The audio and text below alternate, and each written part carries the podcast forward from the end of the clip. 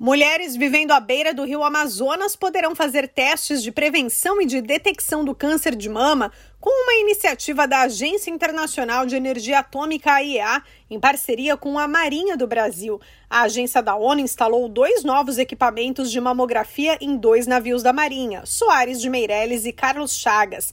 A AIEA lembra que o câncer de mama representa quase 30% dos casos no país, mas 40% dos pacientes são diagnosticados apenas quando a doença já está num estágio avançado.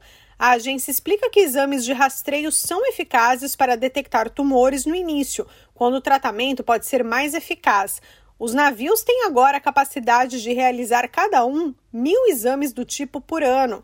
O diretor-geral da IEA, Rafael Mariano Grossi, explicou que para combater o câncer é absolutamente necessário aumentar o acesso ao rastreio e a outros serviços preventivos de saúde.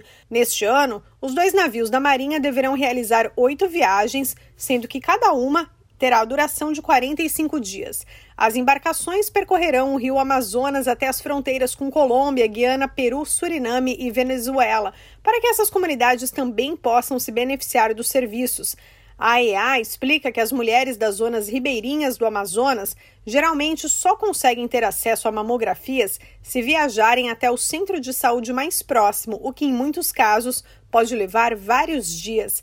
Da ONU News, em parceria com a agência Rádio Web, lê da letra. What if you could have a career where the opportunities are as vast as our nation, where it's not about mission statements, but a shared mission? At U.S. Customs and Border Protection, we go beyond to protect more than borders from ship to shore, air to ground. Cities to local communities, CBP agents and officers are keeping people safe. Join U.S. Customs and Border Protection and go beyond for something far greater than yourself. Learn more at cbp.gov/careers.